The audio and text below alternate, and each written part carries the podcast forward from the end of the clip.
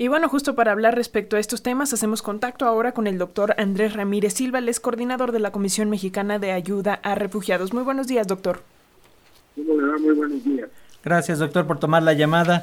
Y por favor, coméntenos cuál es su opinión sobre cómo el Instituto Nacional de Migración está manejando esta entrega de visas humanitarias y cuál es el alcance de estos documentos, doctor.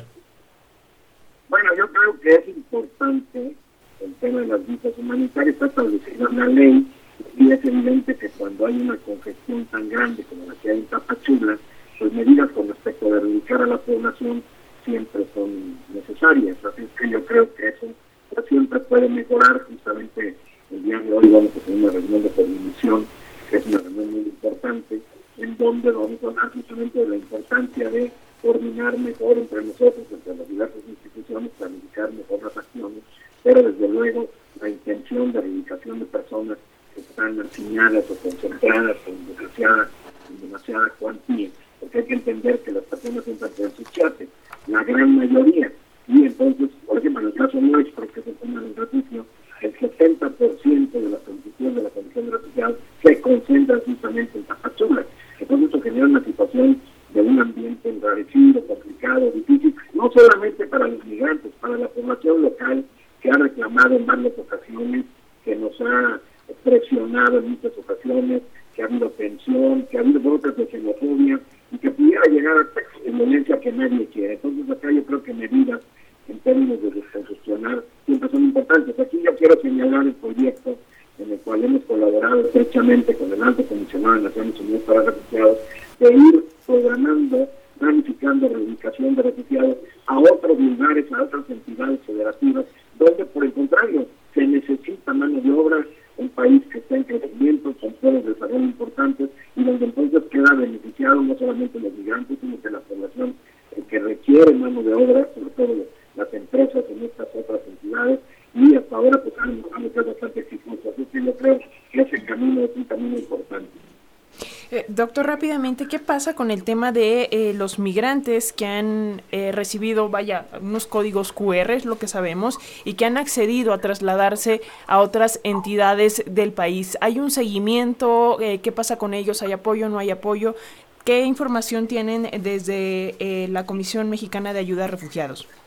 Bueno, sobre eso tenemos información porque efectivamente es un operativo del Instituto Nacional de Migración una serie de autobuses que fueron puestos a disposición de los migrantes para trasladarlos a otras entidades federativas y darles seguimiento en esos puntos de destino. Ahora, ante una situación en donde hay una demanda mayor y donde los recursos a veces son escasos con los autobuses, porque la cantidad de gente que ha llegado hasta Tapachula es enorme, pues se pone a disposición esta otra alternativa de las QR, donde se señala el lugar de destino donde se proseguirá el, procedimiento que tiene que seguir. Pero sí, esto es un, un, operativo del Instituto Nacional de Migración, más de eso yo no, no tengo información. Doctor, ¿qué deberán hacer tanto los migrantes que se encuentran aquí en la Ciudad de México como los que sobreviven al accidente en Chiapas que quieran solicitar asilo aquí en nuestro país?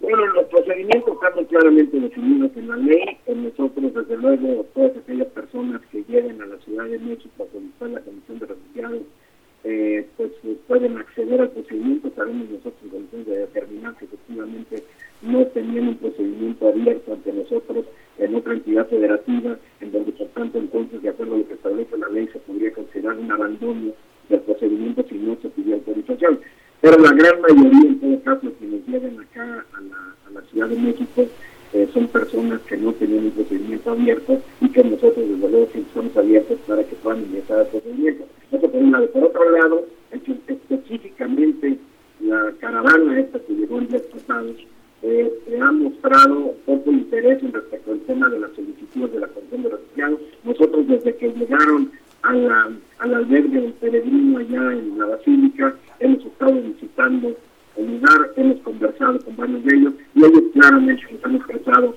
no tener interés en solicitar la atención del Sin embargo, las personas pueden cambiar de opinión y nosotros estamos absolutamente abiertos a darles el acceso cuando ellos así lo requieren. Muy bien, doctor Andrés Ramírez Silva, coordinador de la Comisión Mexicana de Ayuda a Refugiados. ¿Cómo podemos tener acceso, eh, cómo pueden acudir las y los migrantes con ustedes? ¿Algún número de contacto, alguna forma de comunicación? tenemos oficinas en, ahora ya en ocho lugares del país, ocho ciudades del país, pero además de eso se establece la ley con toda claridad que las autoridades eh, federales, estatales, pueden y deben referirnos a nosotros casos en los cuales las personas manifiesten su interés de los que solicitan la Comisión de Específicamente, el Instituto Nacional de Migración tiene un rol de participancia con los que tienen un operativo mucho más amplio que nosotros, mucho más personal y tienen oficinas en todas partes del país.